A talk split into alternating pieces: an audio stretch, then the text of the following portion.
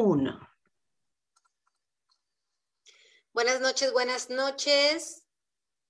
Ya estamos conectadas en este miércoles de Juanas. Voy a esperar tantito para nada más corroborar que efectivamente estamos en vivo. Y pues quiero saludar a todos los Juanes y a todas las Juanas que nos ven el día de hoy. Yo soy Citlali García y también para los que nos escuchan después en podcast, en Spotify o en programa grabado en YouTube.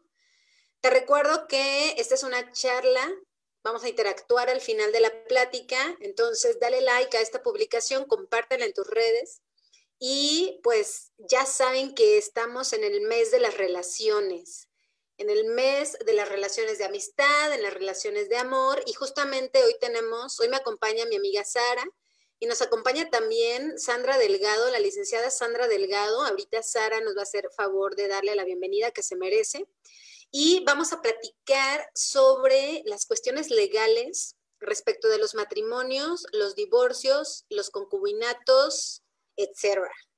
Entonces, ya vas a poder dejar tus comentarios, pero para eh, ir abriendo un poco el tema y comentarles por qué lo elegimos, pues resulta que el INEGI publicó en septiembre de 2020 los resultados de matrimonios y divorcios 2019.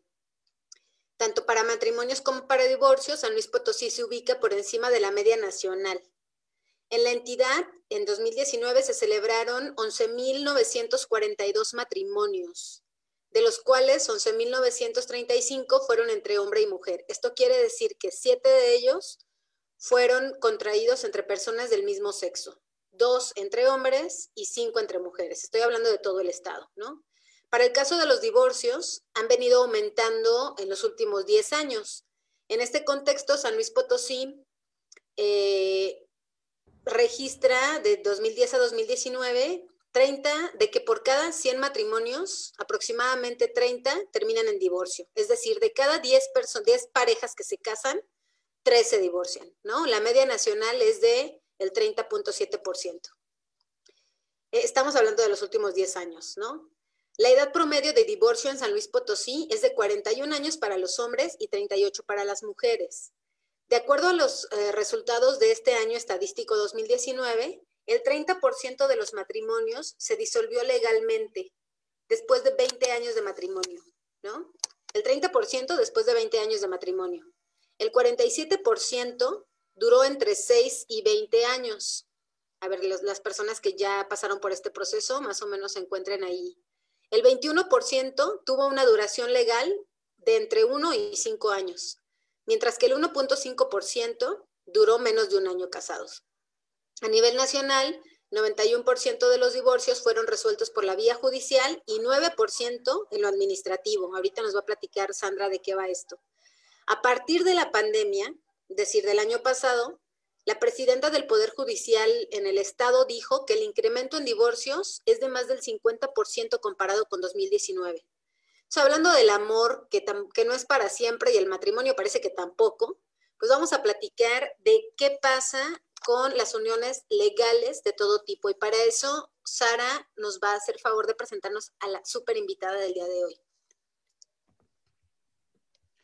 Muchísimas gracias, Itlali, gracias por tu presentación y hola a todos los que nos están viendo, bienvenidos, bienvenidas.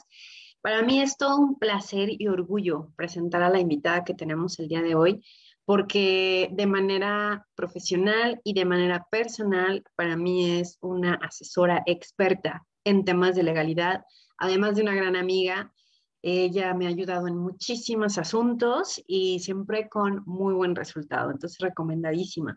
Pero ¿quién es ella? Se llama Sandra María Delgado Gámez. Ella es egresada de la Facultad de Derecho de la Universidad de La Salle y es maestra en Derecho Procesal Laboral por el Centro de Estudios de Posgrado de San Luis Potosí. Actualmente labora en la firma de la que es socia fundadora, que se llama Dega Soluciones Jurídicas. A lo largo de su trayectoria profesional ha ocupado varios puestos, entre ellos, por ejemplo, directora jurídica laboral en Estratega Consultores en San Luis Potosí, fue procuradora federal de la defensa del trabajo en el estado de Michoacán, eh, subdelegada jurídica de la Procuraduría Federal de Protección al Ambiente en el estado de San Luis Potosí y analista especializada adscrita al Archivo General de Poder Judicial Federal.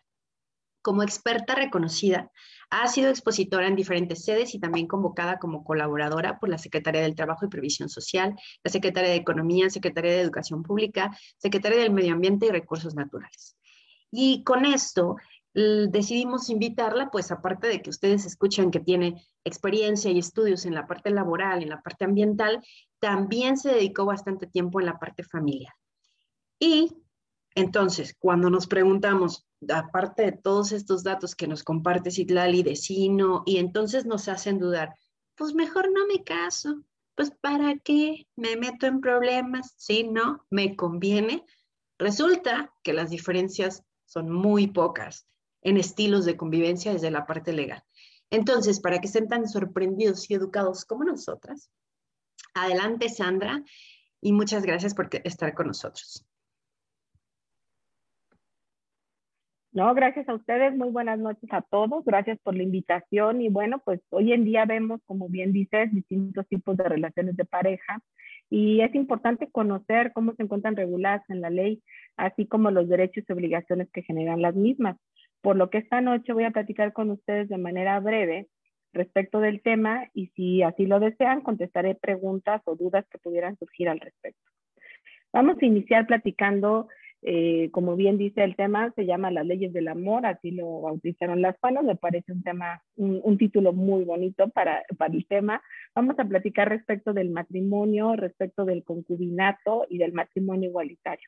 Vamos a ver las definiciones, que es uno, que es el otro, cuáles son los requisitos para que se configure una figura, la otra, y así como los impedimentos legales que existen y que están regulados en ley. Ahorita yo me basé en el código de San Luis Potosí, pero básicamente los códigos en, los estados de la República podrían tener diferencias en algún tipo de años o, o, periodos que exige la ley, pero los conceptos y en general es lo mismo. Quiero decirles que San Luis Potosí es de los pocos estados en la República que ya este, reconoce o se puede celebrar lo que se llama matrimonio igualitario, pero lo vamos a ir viendo como vayamos desarrollando el tema.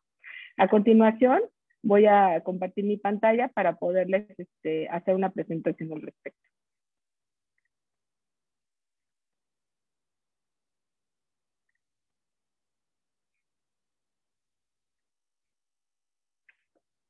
Bueno, pues como bien dije, las leyes del amor eh, ya me presentaron. Mi nombre es Ana María Delgado Gámez. Vamos a empezar platicando respecto de las definiciones y vamos a empezar con la definición primero de matrimonio.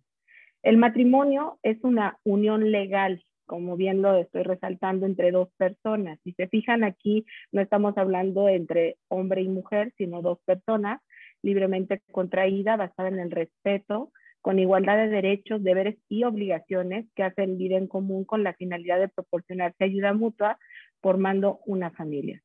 Respecto de los bienes, el matrimonio puede celebrarse por separación de bienes o por sociedad conyugal.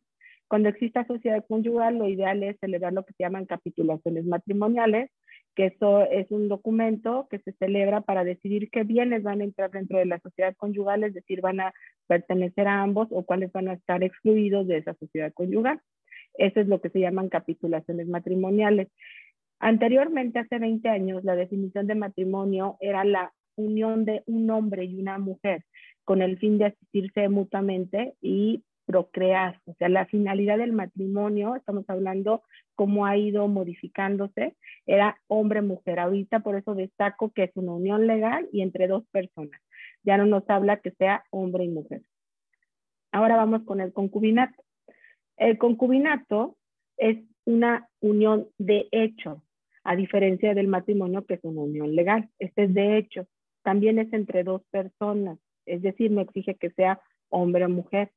Tienen que estar libres de impedimentos. Vamos a ver más adelante cuáles son los impedimentos de parentesco entre sí y vínculo matrimonial.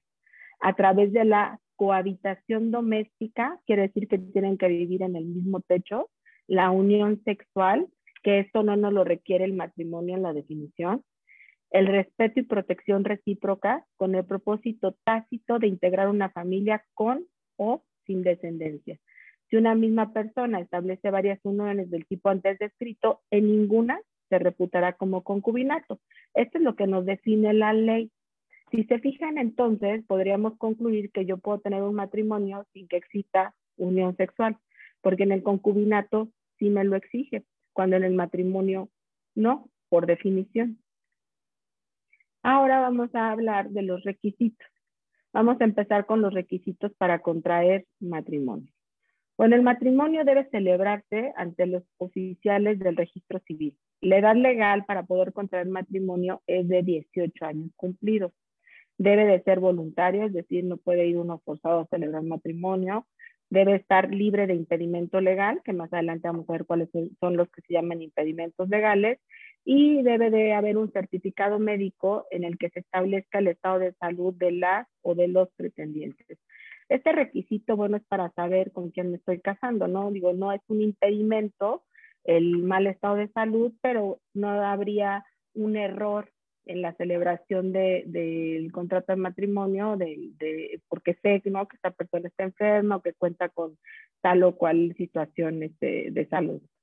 Por, su parte, el concubinato pide como requisitos que exista, para que exista jurídicamente es necesario la manifestación de la, que la, de la voluntad se prolongue de manera pública y permanente, es decir, todo el mundo tiene que saber que yo vivo con Juan o con Pedro. Tiene que prolongarse esta cohabitación durante tres años ininterrumpidos. Se puede reducir, esto es en el código de San Luis Potosí, porque pueden checar algunos otros códigos si pide más o menos años.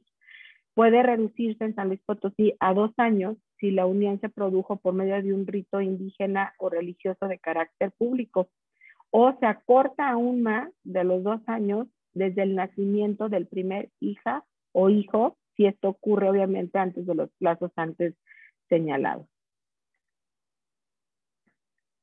Ahora vamos a hablar respecto de los impedimentos que ya mencioné hace unos, unos momentos. Para que exista impedimento para contraer matrimonio, bajo ninguna circunstancia se celebran matrimonios con personas menores de 18 años. ¿Por qué? Porque la edad legal en donde ya este, no solamente tenemos la capacidad de goce, sino también de ejercicio en nuestro país a partir de los 18 años. Otro impedimento es que exista parentesco por consanguinidad sin limitación de grado en línea recta ascendente o descendente. Esto quiere decir padres, hijos, abuelos. Esto es línea recta, ascendente, descendente. Y línea colateral hasta el tercer grado. Estamos hablando de tíos y primos hermanos. Dice, cuando se prive de la vida alguno de los cónyuges para contraer matrimonio con el que quede libre, es decir, y se comprueba que se cometió un ilícito para poder este, contraer matrimonio, bueno, también ese sería un impedimento. ¿Por qué? Porque se quiera obtener el consentimiento también por medio de violencia, la incapacidad legal declarada jurídicamente. Incapaces legales son aquellos que no pueden decidir por sí mismos, es decir, probablemente que tuviera alguna eh, discapacidad mental comprobada.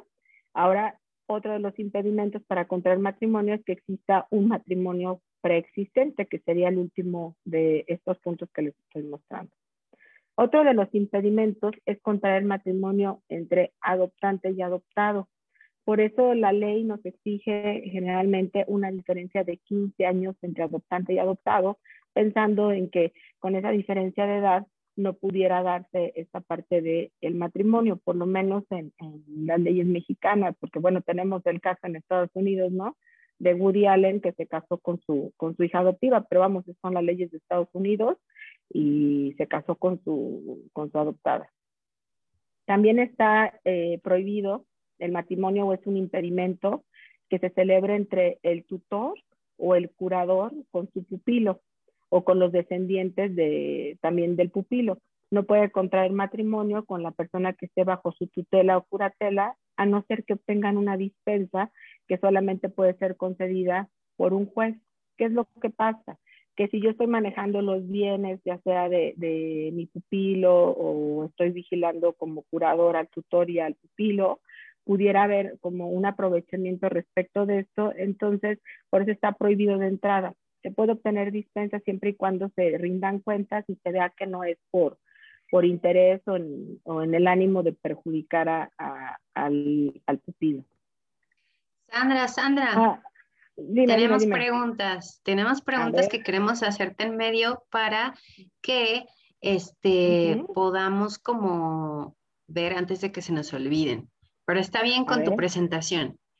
Este, mencionaste la parte del certificado médico como uno de los requisitos y una de las dudas que nos surgían era, tú acabas de decirlo, ¿no? No es un impedimento el que no salga bien o salga mal, pero platícanos por qué nos piden este requisito. Para que nosotros al momento de contraer matrimonio sepamos con quién nos estamos casando, es decir, imagínate que te estás casando con alguien que tenga VIH, ¿no? Bueno, pues ya tú sabrás si es tu deseo contraer matrimonio con esta persona o no. Entonces, por eso te piden un certificado de salud para que tú sepas eh, con quién te estás casando, en qué estado de salud está esta persona, para que ya una vez elevado el matrimonio no digan, bueno, te casaste por error, engañada, hubo un vicio del consentimiento, no, lo hiciste con toda la sabiendas de los padecimientos de salud que pudiera tener esta persona. También existe, este, digo, médicamente está comprobado que hay tipos de sangre que no son compatibles, ¿no? Entre sí y que pudieran generar problemas al momento de procrear hijos. Entonces también, bueno, eso se puede advertir de un certificado médico que se pide previamente al momento de celebrar matrimonio. Esa es la causa o la razón por la cual se piden estos certificados médicos. Pero como tú dices, es una decisión, no es que nos vayan a obligar o a impedir nada.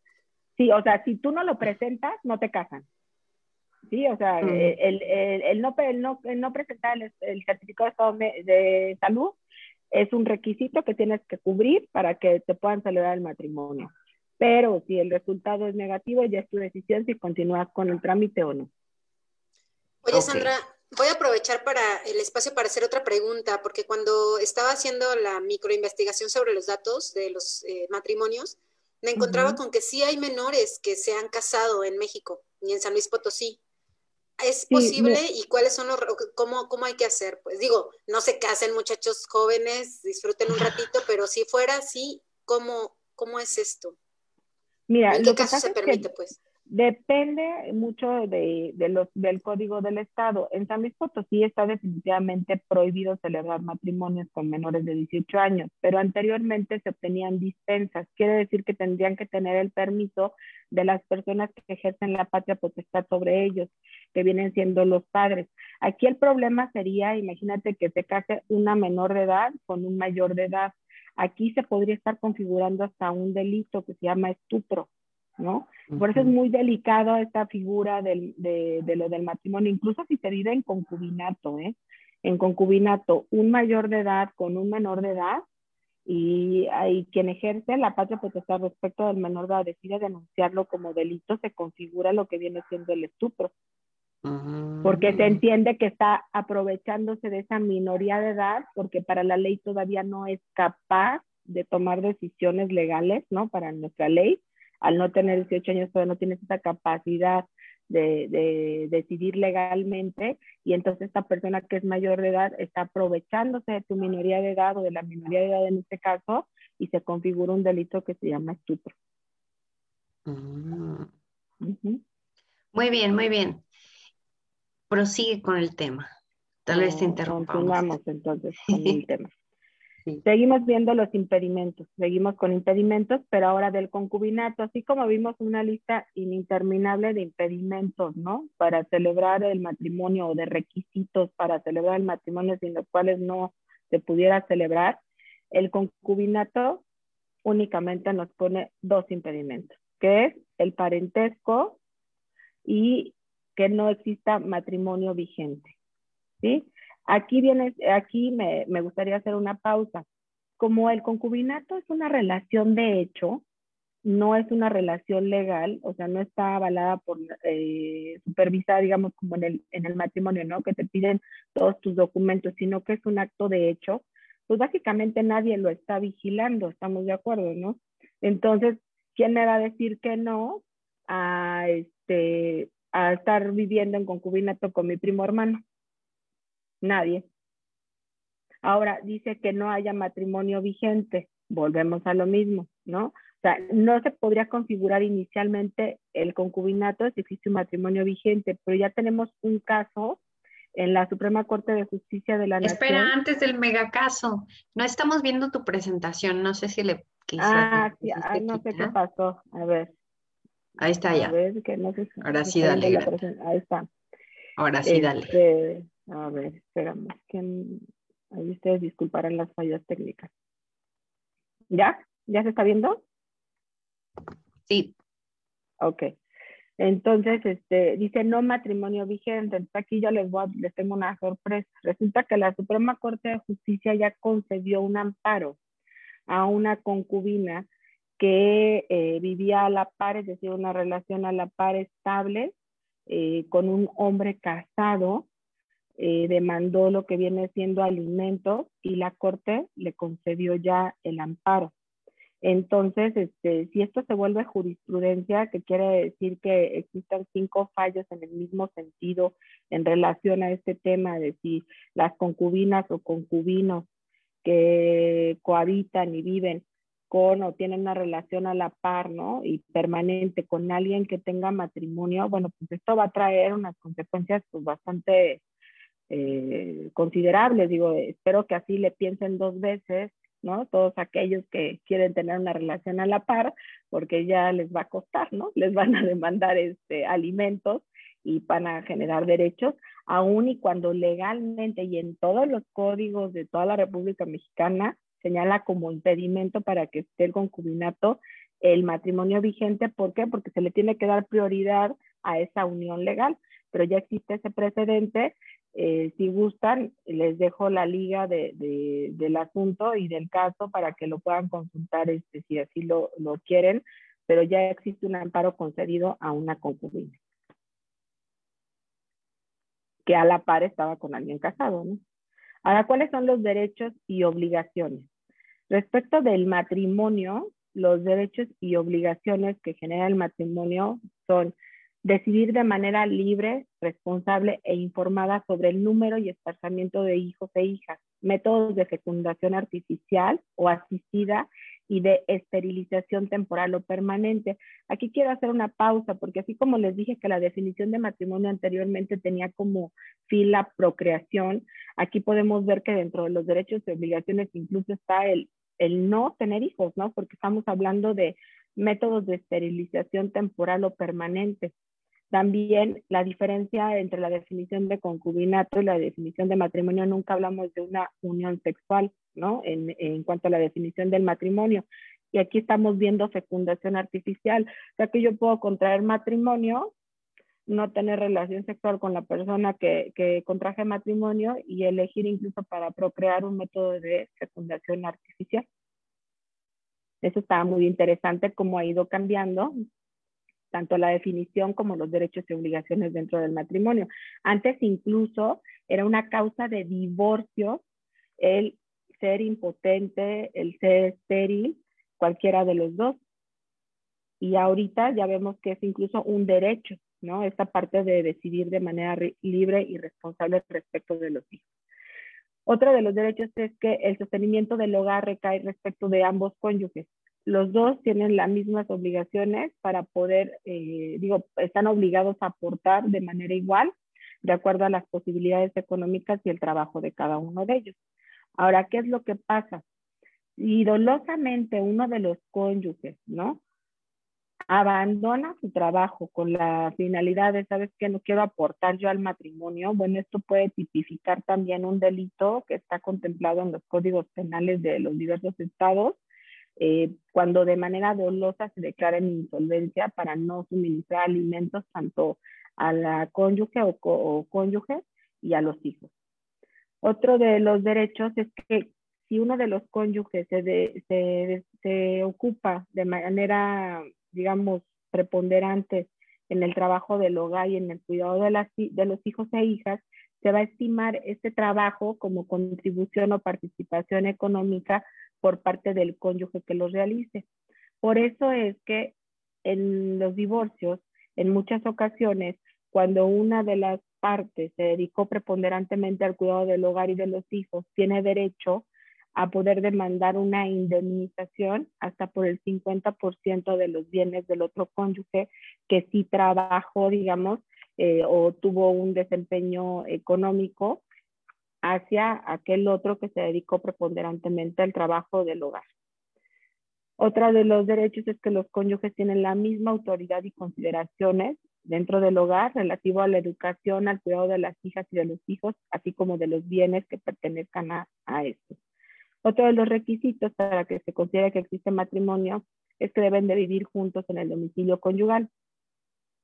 ¿Qué es el domicilio conyugal? Bueno, es el domicilio o el lugar que deciden los cónyuges para cohabitar o para vivir en pareja muchas de las preguntas que pudieran surgir es, bueno, pero es que si mi marido se va tres años a Estados Unidos, esto, la ley dice que lo puedes este, denunciar o que puedes hacerlo del conocimiento del juez, pero en la realidad es, es poco práctico, no se hace, no pasa. Entonces el domicilio conyugal sería ese, donde establecen el lugar para vivir juntos. Ahora vamos a ver los derechos y obligaciones del concubinato. Si se fijan, aunque sean pocas, en pocas palabras, vienen siendo muy parecidos a los derechos y obligaciones que nacen del matrimonio, porque aquí también obliga a proporcionar alimentos al concubino o concubina y a los hijos, ¿no? Igual que en el matrimonio. Si el concubinato se prolonga hasta la muerte de uno de sus miembros, la concubina o el concubinario que sobrevive tendrá derecho a heredar en la misma proporción y condiciones de un cónyuge. O sea, hasta aquí vamos igual.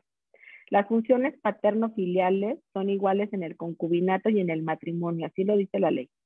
La concubina y el concubinario arreglarán de común acuerdo todo lo relativo a la educación y atención de las hijas o hijos. Entonces, como podemos ver de entrada, con respecto de los hijos, no cabe duda que tienen los mismos derechos y obligaciones los hijos nacidos dentro del matrimonio que los hijos nacidos dentro del concubinato, ¿no? y que lo que pudiera pedir eh, el concubino o concubina de aquel otro, bueno, va a depender del tiempo y duración del concubinato, pero en el momento de muerte, pues puede heredar igual que un cónyuge. Vamos a ver cómo se termina o se disuelve tanto el matrimonio como el concubinato. Bueno, el matrimonio se disuelve por muerte de uno de los cónyuges, por divorcio que actualmente nada más existen dos tipos, bueno, tres tipos de divorcio, que es el administrativo, el divorcio voluntario y el divorcio incausado. Actualmente ya no existen causas de divorcio. La simple manifestación de una de las partes de no querer seguir unida en matrimonio la otra es más que suficiente para poder obtener una sentencia de divorcio. Ahora, las cuestiones inherentes al matrimonio, como vienen siendo los hijos, las pensiones, los alimentos, todos los bienes, se, se, manejan por cuerda separada, pero el hecho de estar unido a la persona, ya no tenemos que tener una causal de divorcio para poder este, obtener el mismo. Otra de las causas de terminación es la nulidad judicialmente declarada. ¿Qué es lo que pasa? La nulidad quiere decir que hubieron vicios del consentimiento al momento de celebrarse el matrimonio, es decir, que pruebe que cuando me fui a casar lo hice porque me obligaron, ¿no? Que fue con violencia obligada, que me engañaron, que el otro presentó unos certificados médicos este, que no corresponden a los que presentó al momento que, que nos casamos y estaba muriéndose. Vamos, que hubiera alguna causa que hiciera que el matrimonio fuera nulo, porque hubo algún vicio en el consentimiento de la voluntad. Por su parte, el concubinato se disuelve por mucho acuerdo entre las partes, o sea, ¿sabes qué? Va, ya me voy, se fueron, o sea, no hubo, este, no hay que hacer divorcio, por abandono del domicilio común, aquí no se llama domicilio conyugal, se llama domicilio común, por parte de uno de los concubinos. Si la separación es injustificada y se prolonga por más de tres meses sin ánimo de reconciliación, o sea, tiene que ser más de tres meses para que entonces se disuelva el concubinato pero durante esos tres meses sigue surtiendo efectos el concubinato. Otra de las causas es por muerte del de la concubina o del concubinario. La disolución del concubinato faculta a la concubina y al concubinario a reclamarse mutuamente alimentos. Se fijan igual que en el matrimonio. Atendiendo a las circunstancias de cada caso, la autoridad judicial va a ser quien va a fijar el tiempo que deban otorgarse estos alimentos así como el monto de los mismos, considerando que la concubina o el concubinario no tenga bienes o no esté en aptitud de trabajar, que es lo mismo que pasa con el matrimonio. Si yo voy a pedir pensión, o sea, que es este, el ejemplo que siempre les pongo, ¿no? En cónyuges, en concubinos, probablemente haya quien tenga ingresos económicos mayores que otro, uno gana más, uno gana menos, uno tiene una discapacidad, otro no. Todo esto se va a tomar en cuenta para fijar las pensiones tanto en el matrimonio como en el concubinato. Si yo soy eh, aptamente capaz de mantenerme sola, no tengo ninguna discapacidad, gano hasta mejor que mi pareja, de una de esas pidiendo pensión a mí, ¿no? Y, y viceversa, o sea, ahorita ya la ley no distingue si es hombre o es mujer para otorgar este tipo de pensión. Ahora vamos a hablar de lo que es el matrimonio igualitario. El matrimonio igualitario, pues es el, matrimonio que se da entre personas del mismo sexo. Aun cuando la Suprema Corte de Justicia de la Nación desde el 2015 ya declaró inconstitucionales todas las leyes locales que impidan este tipo de matrimonios, todavía existen leyes que no lo permiten o que no lo tienen contemplado. Por ejemplo, nosotros podemos ver que en la definición de matrimonio de, en, en, San Luis Potosí habla de personas, ¿no? No nos habla de hombre y de mujer, nos habla de personas. En cambio, hay códigos en donde todavía dice la unión de un hombre y una mujer. Esto ya es inconstitucional. Entonces, cualquier pareja, este, igual, eh, digamos, eh, lésbico o gay, puede contraer matrimonio en cualquiera de los estados de la República, pero en donde no esté legislado, donde no esté permitido eh, dentro de su legislación, necesariamente para poderlo formalizar va a tener que acudir a la vía judicial e interponer un juicio de amparo indirecto, eh, un amparo contra leyes para que se declare inconstitucional la ley y van a poderlo celebrar en cualquier estado de la República, ¿no? Entonces, con, con esto eh, finalizaría lo que viene siendo la, la, exposición, los temas, y pues quisiera saber si, si tienen alguna pregunta. De antemano, gracias por su tiempo. Y ustedes díganme si hay preguntas o hay dudas que quisieran que les resolviera. No, ya tenemos la lista, tenemos ahí unas en el chat y también algunas que nos estuvieron surgiendo a nosotros. Entonces, pues yo creo que podemos, eh, bueno, quiero hacer algunas que pensé y ahorita Citlali nos puede ayudar a leerlas del chat. ¿Te parece bien?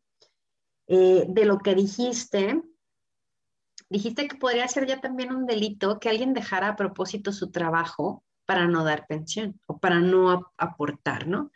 Entonces, desafortunadamente yo me he encontrado con que eso sucede, que ya se separaron o ya se divorciaron y eh, dice la persona, mejor no voy a trabajar en un lugar donde esté dado de alta en el seguro, donde tenga una formalidad para que no me vayan a cobrar, que no me cachen.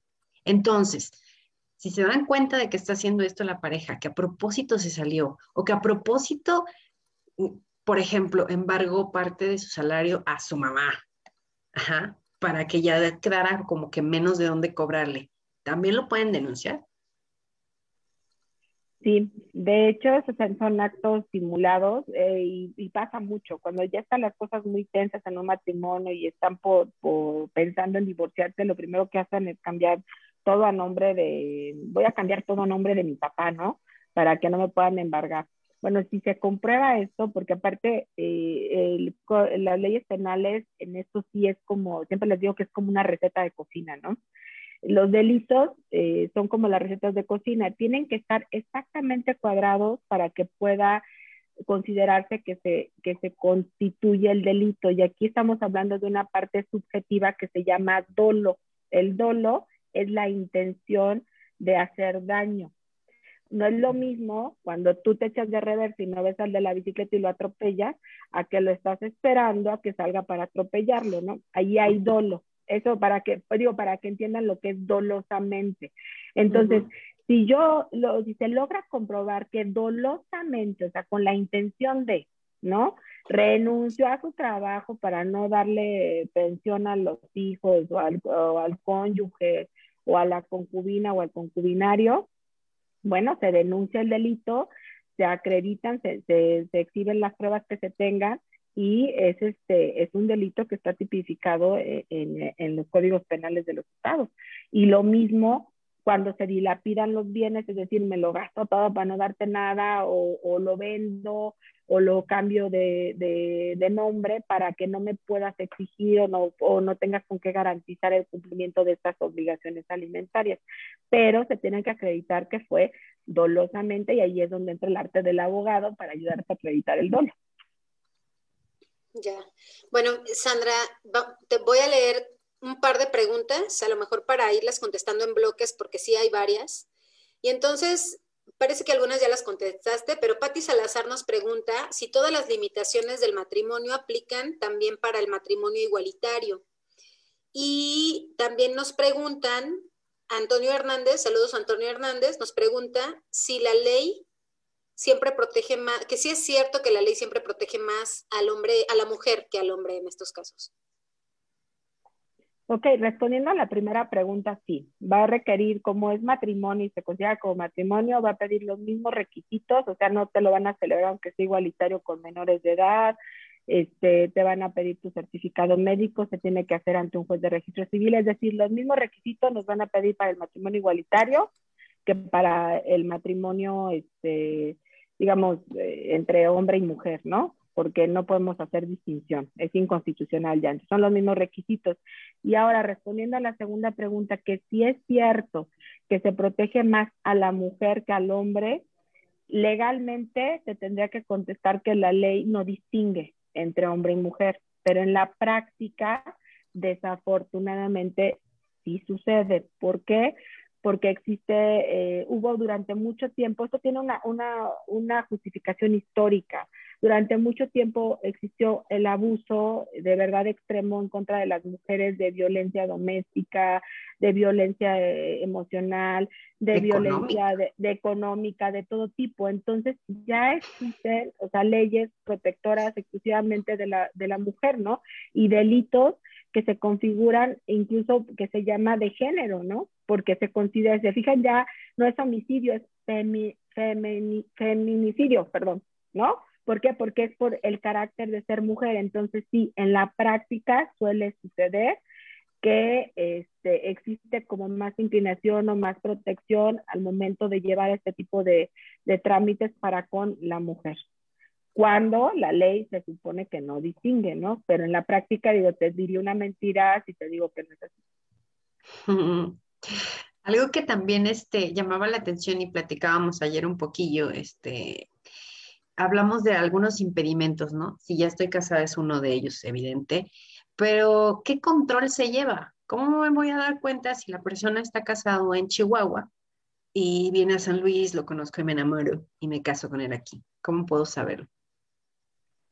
Mira, desafortunadamente lo platicábamos en, clases, se este, lleva un mejor control la Iglesia Católica respecto de los matrimonios que el registro civil es muy común, es muy frecuente que pase esto, que se casan en Chihuahua, después se casan en Sonora, después se casan en San Luis Potosí. ¿Qué es lo que va a pasar?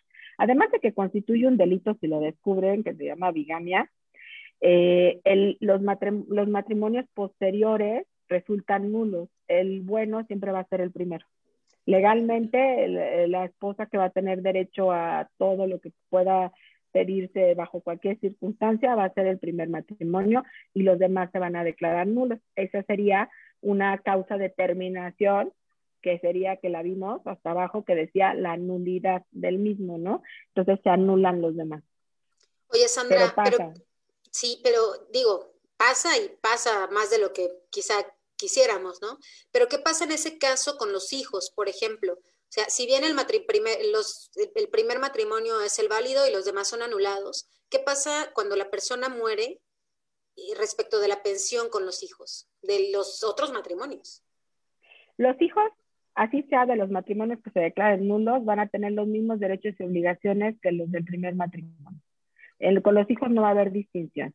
En donde va a resultar este, perjudicadas, pues van a ser las esposas posteriores a la primera. Pero bueno, ya estamos viendo este caso de la corte, en donde si a la concubina le concedieron el amparo, yo no sé. Claro, pues realmente eran sus concubinas posteriores, ¿no? O sea. Claro, sí. sería cuestión de, de, litigarlos, ¿no? En su momento, es decir, este, acudir ante, ante las autoridades judiciales y, tratar de exigir en la, en, la, en la, manera que se pueda. Y pues en una de esas, si ya concedieron el, el, amparo a una concubina que estaba a la par de un matrimonio, no dudo que pudiera este, tener algún derecho o que la corte, que, les digo que es como, y perdón la expresión, pero como la chimoltrufia, porque como uno dice una cosa, después dice otra, eh, pudiera concederles el amparo también a, estas esposas posteriores, pero legalmente no tendrían derecho más que la primera esposa. Los hijos tienen derecho a todo. Igual. Oye, y en la, en la, misma línea de esta pregunta, Cari Boroboy eh, nos dice, ¿no? ¿Qué ocurre si él o la beneficiaria o beneficiario de asuntos como seguros de vida es la concubina, pero no cumple con los tres años de la convivencia? Mira, lo que pasa es que los seguros es diferente porque es un contrato. Ahí estamos hablando de un contrato de seguros. Ahí yo puedo poner que es beneficiaria Citlali, si me da la gana.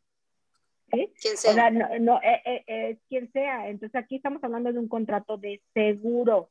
Distinto sería si estamos hablando de la pensión de viudez del seguro social porque entonces ahí sí tendríamos que acudir a una jurisdicción voluntaria para poder acreditar el concubinato. Y bueno, a lo mejor no tengo los tres años, pero ya tengo un hijo, ¿no? Y entonces ya lo puedo acreditar y voy a tener la pensión de viudez y de orfandad para, para mis hijos o para mi hijo, aunque este, no esté casada. Pero los contratos de seguros con, con aseguradoras, bueno, pues es quien el asegurado determine que va a ser su beneficiario. Ahí no tienen nada que ver que acrediten que, está, que el matrimonio o el concubinato. Oye, y voy a... Relacionada a esa, fíjate, Silvia, no se te olvide lo que ibas a decir, García. Aquí lo tengo, aquí lo tengo. Silvia, saludos. Precisamente pregunta, ¿cómo puedo comprobar un concubinos la fecha en que empezaron a vivir juntos para poder ejercer los derechos? Digamos que no hay hijos. ¿Cómo puedo comprobar que realmente tengo esa, esa fecha, ¿no? Y yo, bueno, a mí sí me ha tocado pedírselo a gente, ¿no? Entonces, ¿cómo puedo comprobarlo? Mira, pues justamente con testigos abrimos lo que se llama una jurisdicción voluntaria y presentamos testigos eh, que certifiquen que Sandra y Juan eh, vivían como pareja, ¿no? Eh, desde hace tantos años y que yo sé, me consta, así es como se acredita el concubinato. Normalmente se hace a través de una jurisdicción voluntaria, con testigos que me tocó una vez pedir un acta de, concubinato y prácticamente le digo, pues ya te da lo mismo, ¿no? Casi pagaste lo mismo que si te hubieras casado. casi, casi. Ahora sí, García, ¿qué ibas a decir? Ya se me fue lo que me iba a decir, pero voy a comentar esto que acá te, que te acabas de decir, fíjate, porque eso, o sea, como una persona, como dices tú, que tiene más o menos el costo, o sea, por ejemplo, yo eh, veía que el costo por el divorcio en San Luis Potosí es de, por un divorcio administrativo, no sé, Sandra, corrígeme si estoy en, si no estoy en lo correcto, es de 4.145 pesos. Pero, ¿por qué una persona decide casarse y otras deciden vivir en concubinato? Como dices tú, si al comprobar un acta de concubinato te sale más o menos en lo mismo que haberte casado, ¿no? O sea, me parece que son experiencias subjetivas que tienen que ver definitivamente con la historia familiar, de los involucrados, así lo voy a decir, ¿no? De las involucradas o de los involucrados. Entonces, más allá de que decidamos o decidan quienes nos están viendo, vivir en unión libre o casarse o eh, etcétera, o sea, es esto de saber que legalmente de todos modos hay derechos detrás de estas figuras, ¿no? Fíjate, por ejemplo, aquí nos decían eh, esto de que también a propósito del, concubinato, preguntaban si para que exista el concubinato tiene que haber hijos, ya no, con tu presentación nos aclaraste que no, pero también dice aparte del concubinato, también ya no nos lo aclarabas, ¿no? Esta pregunta de Coba Rovira, saludos, eh, de que no tiene que ver, o sea, no es necesario que haya hijos, ¿no? Ah, y bueno, te hago una pregunta también de las que nos están haciendo acá. Dice Iván Ruiz, nuestro top fan, super fan, saludos hasta Monterrey. Dice, ¿las pensiones en un divorcio son algo obligatorio o puede haber un acuerdo común? No, todo se puede convenir, o sea, porque depende también este, el tipo de divorcio, ¿no? Si nosotros hacemos un divorcio voluntario, quiere decir que ya de antemano las partes se pusieron de acuerdo y dicen cuánto te voy a dar o si no nos vamos a dar o si nada más vamos a darle a los hijos y entre nosotros no nos vamos a reclamar nada. Entonces, si es voluntario, desde ese momento se pueden decidir. Si no es voluntario y nos tenemos que ir a un divorcio incausado o incluso se pueden demandar alimentos estando casado ¿eh? o estando en concubinato, no es necesario, y eso es bien importante, dar por terminado el concubinato o dar por terminado el matrimonio para poderse demandar alimentos, ya sea entre los concubinos entre los cónyuges o para con los hijos del concubinato o para con los hijos del matrimonio. Se pueden demandar estando casados o estando en concubinato. ¿Sí? ¿Cómo se decide la cantidad de las pensiones? ¿Cómo las deciden? Si es forzoso, por ejemplo, en San Luis Potosí, más o menos por hijo, están otorgando un 20%, más o menos, de, entrada, o sea, lo que se le llama la, la pensión provisional, están otorgando hasta un 20% por hijo eh, de las percepciones ordinarias y extraordinarias de la persona a la que se le reclaman aquí en San Luis Potosí. ¿Cómo las calculan? Bueno, pues va a depender mucho de los ingresos que tenga la persona o el acreedor alimenticio y las necesidades de, este, digo, eh, a veces al revés, eh, los ingresos que tenga el deudor alimenticio y las necesidades del acreedor alimenticio. Perfecto. Y seguramente, como decía Patino, o sea, aparte de limitaciones y derechos, también todo este rollo también se puede aplicar con el matrimonio igualitario, que si bien no van a, como tú misma nos decías, ¿no? Ayer, no van a, pues no vas a comprobar un concubinato igualitario, por decirle así, eh, por nacimiento de hijos, porque pues biológicamente no se va a poder, pero sí podría haber una opción. ¿Se puede, pueden adoptar aunque no estén casados? Mira, normalmente, o sea, sí está permitido y sería, este, sería inconstitucional que no permitieran la adopción ya sea entre concubinos del mismo sexo o entre matrimonio igualitario, ¿no? Del mismo sexo. Pero a lo que voy es que sí existe y está considerado el concubinato este, entre personas del mismo sexo sea, no es necesario que tengan hijos simplemente con que se acredite los elementos de la definición, ¿no? Que estuvieron cohabitando, que hacían vida en común, que fue pública, permanente, que por lo menos tuvo la duración de los dos años y fue por un rito que te gusta, este, todo el mundo, ajá, sí, sí, sí, lo que sea, pero ese, ese ¿no? Se, dieron cuenta, aunque sea satánico, pero todo O maya, como dice Patti, dice, mejor me caso en la playa con un ritual maya. Ándale, y hasta enseñas, pero tomas muchas fotos, Pati, para que enseñes tu video de que te casaste en ese rito y entonces te acorta. y nos invites para que haya testigas. Claro. Se, te acorta, se te acorta dos años, ¿no? De acuerdo a nuestro, a nuestro código. Es correcto. Fíjate, pregunta Coba Rovira, y me parece que de estos yo sí conozco algunos casos, ¿no? Dice, ¿qué pasa si es al revés? Si el hombre se separa de la esposa, entiendo que en un matrimonio, pues, teniendo un matrimonio, y comienza un concubinato en el que hay hijos, pero jamás se divorcia y muere. O sea, ¿qué pasa con la pensión, por ejemplo? Pues pasa la esposa, ¿no? Con la que está casado legalmente. Es correcto, los hijos este, de esa unión, eh, que pues, no podríamos denominarla concubinato como tal, porque está preexistiendo el matrimonio, pero bueno, ya vimos el caso de la corte, entonces vamos a tomarlo como que tiene un concubinato a la par del matrimonio. Legalmente eso no existe, o sea, no, no, no, no cuadra una figura con la otra, los hijos tendrán los mismos derechos ¿no? y obligaciones. La que no va a poder, este, a menos de que se ampare y se vaya a la Suprema Corte de la Nación, acceder a, a, los beneficios, a heredar, a tener algún beneficio por parte del de cuyos, o sea, del fallecido, pues sería en este caso la concubina. ¿Por qué? Porque no dio por terminado el matrimonio con la otra persona.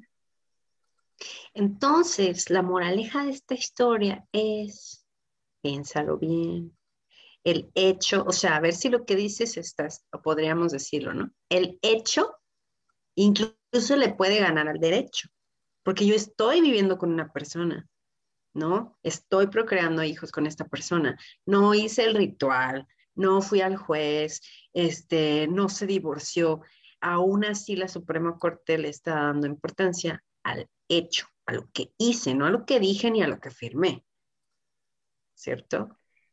Es correcto, digo, esto, esto está creando un precedente y digo, hay que seguir, hay que darle seguimiento, ver qué es lo que va a pasar. Este, finalmente, la ley o el ánimo de la ley es diferenciar las uniones legales de las uniones de hecho y evidentemente pues le da mucho más importancia a una unión legal. ¿Por qué? Porque desde que tú tienes este papelito que se llama acta de matrimonio, ya te ampara y tienes todos los derechos, todas las obligaciones de inmediato, ¿no?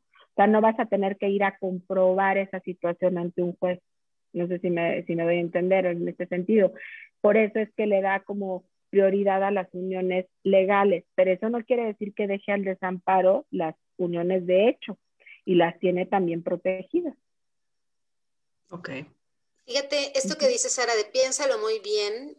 Eh, el, el, asunto es que en México, y me parece que en pues, algunas partes de Latinoamérica, no sé en cómo sucede en otras partes, partes del mundo, si nos escuchan en otras partes del mundo, díganos cómo sucede, pero sí hay una carga familiar importante y sistémica también sobre este proceso que tienes que seguir en la vida. Estudias, ¿no? Bueno, naces, creces, te desarrollas, te casas y te divorcias y mueres, ¿no? No, pero es como esto de... Eh, o sea, estudias y luego te casas y luego tienes hijos. Y también hay una presión social muy importante si tienes cierta edad y no te has casado, por ejemplo, ¿no? Y después si tienes cierta edad y no tienes hijos. No sé qué tanto sea con los hombres, eh, pero sí, ¿no? Son como, a ver, estos memes que salen de las tías en Navidad de, ¿y la novia, mijito? ¿O cuándo te casas, mijita? Y así, ¿no? Y luego te casas y para cuándo los hijos y todo esto. Entonces, eh, hay que vivir, definitivamente que más allá de que la familia empuje algunas decisiones o te sientas presionada o presionado ante algo que para lo que a lo mejor no estás lista o listo, pues de todos modos, legalmente hay figuras que, protegen las, las, uniones de hecho, como tú lo mencionas, ¿no? O sea, puedes intentar con una persona, porque también esto del amor para toda la vida es, son mitos románticos de los que ya hablamos en algún momento, pero es esto de, a ver, no estoy diciendo que no existe el amor para toda la vida, pero no, tiene que, no tienes que quedarte tampoco con una persona que no te hace. O sea, el, el divorcio también es, es, una vía, ¿no? Y entonces, eh, puedes intentar con una pareja, puedes estar en unión libre, la ley te protege aún en esa figura, y ya después, si en algún momento así lo deciden, pueden casarse porque la, la decisión no exime responsabilidades. O sea, tengamos en cuenta que unión libre o, o sea, es decir, un concubinato o un matrimonio no te quita responsabilidades y habría que estar muy consciente también de lo que conlleva compartir el espacio y la vida con otra persona, ¿no? No, no, no, y además, o sea, digo, hay, que, hay que tomar en cuenta cómo ha ido evolucionando el derecho al punto en que antes, o sea, digo, y lo veíamos en las novelas, ¿no? Nunca te daré el divorcio, ¿no? Y así, ¿no? Ahorita ya, no, te, te, te divorcias, este, nada más porque sí, porque lo quieres. O sea, también eso, o sea, si bien es cierto, sigue existiendo la figura del matrimonio como tal y está protegida y todo esto, pues también es cierto que ya el divorcio es expreso Cierto. y que muchos dicen que eso, al contrario de ser bueno, dicen que el divorcio express invita, invita a que te divorcies más, ¿no? Y pues no sé si alguien prefiere quedarse casado infeliz por flojera. Claro.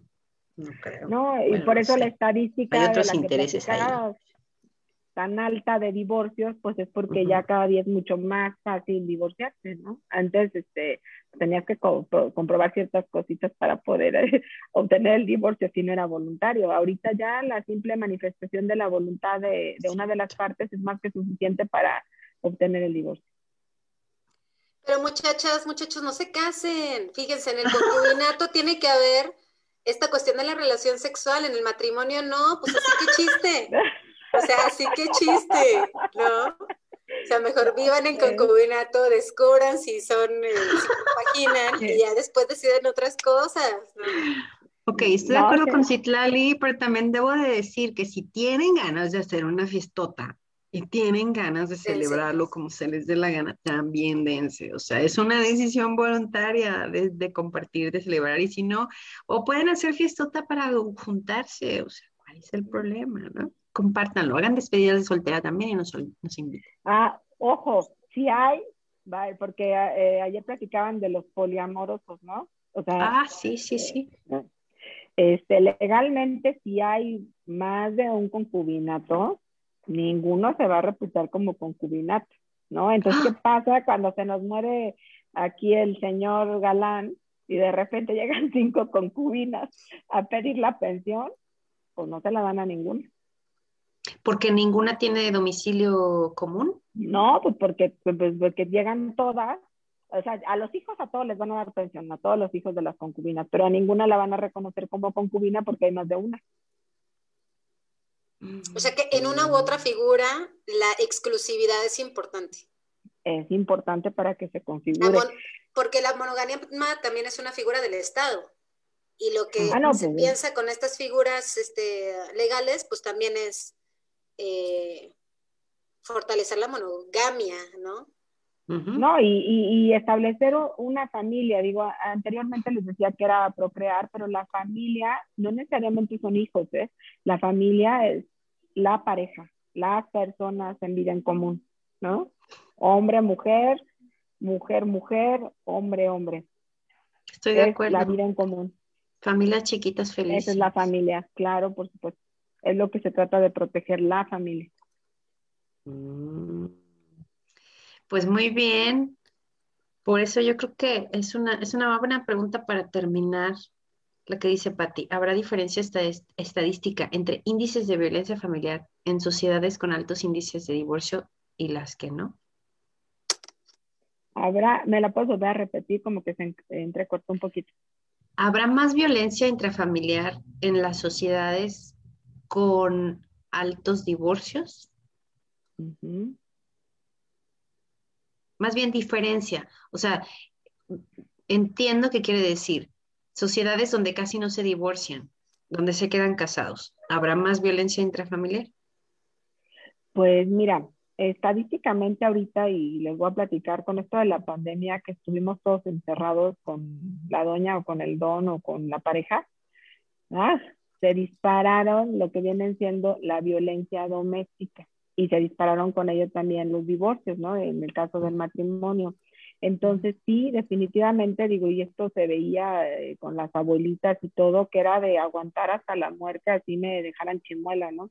Ahorita yo creo que ya nuestra, es, la verdad, digo, ahorita ya en esta época difícilmente, o salvo por cuestiones de dependencia económica, son los casos que a mí me han tocado, que es en donde se, se soporta todo tipo de violencia, eh, por, la, por sentirse incapaz alguno de los cónyuges de proveerse a sí mismo es el caso en donde ah, se soporta como que más violencia, pero ya ahorita cuando donde un alto porcentaje de las parejas ambos son proveedores, ambos se pueden mantener, es difícil que se, se tolere la, la, la, violencia. Qué bueno. Y, y me da gusto también que eh, tenemos, o sea, de todo, ¿no? Al final del día es la decisión, porque dice también Silvia, ¿no? no comparto en, la parte de, que qué fácil es divorciarse, ¿no? Dice, mejor hay que fijarse muy bien, muy, muy, muy bien a quién elegimos para compartir la vida, ¿no? Independientemente de la relación, sí. Fijarnos súper, súper bien. Por ahí nos dicen también de los requisitos para registrar como cubina concubinario. Yo creo que les podemos compartir en la semana alguna infografía de esto. ¿Cómo puedo realmente darle esos derechos a esta persona que no tengo un acta de matrimonio para que también lo puedan tener? Este, y también les vamos a compartir la noticia que nos dijo Sandra de este nuevo caso rompe precedentes, rompe paradigmas. Muy bien. Citlali, ¿algo más? Pues te agradecemos mucho, Sandra, que hayas estado aquí con nosotras. Bienvenida todas las veces que gustes acompañarnos. La información a muchos y a muchas les resultó muy válida. Como dice Sara, vamos a dar seguimiento a esto sobre eh, pues estos datos de cómo registrar ante el Seguro Social, ¿no? Que era también algo que peleaba el matrimonio igualitario, es decir, que, como tener estos, estos otros derechos entre los matrimonios de personas del mismo sexo. Entonces, pues te agradecemos mucho la información. Cerramos con esta charla el mes de relaciones de las Juanas. Ya viene marzo y marzo va a ser nuestro mes de la mujer y les recordamos que nos vamos a ir en un break de primera temporada porque ya estamos cumpliendo un año. Entonces no te pierdas los programas de marzo eh, y pues sigue al pendiente porque vamos a hacer un break, pero vamos a regresar mucho más fuertes para la segunda temporada. No me despido todavía, ¿no? No, no nos estamos despidiendo todavía. Vamos a estar en marzo cubriendo el mes de la mujer y pues por aquí nos seguimos encontrando. Muchas gracias a ustedes por la invitación, gracias a todos los que estuvieron siguiendo la plática y pues sigamos con estas pláticas que están muy, muy padres. Dejaremos tu contacto también en la página, así que estén al pendiente, pónganle sigue la página si no lo han puesto, acuérdense Spotify, Facebook, YouTube y e Instagram. ¿Sale? Tengan buenas noches. Adiós. Gracias. Buenas noches. Chao.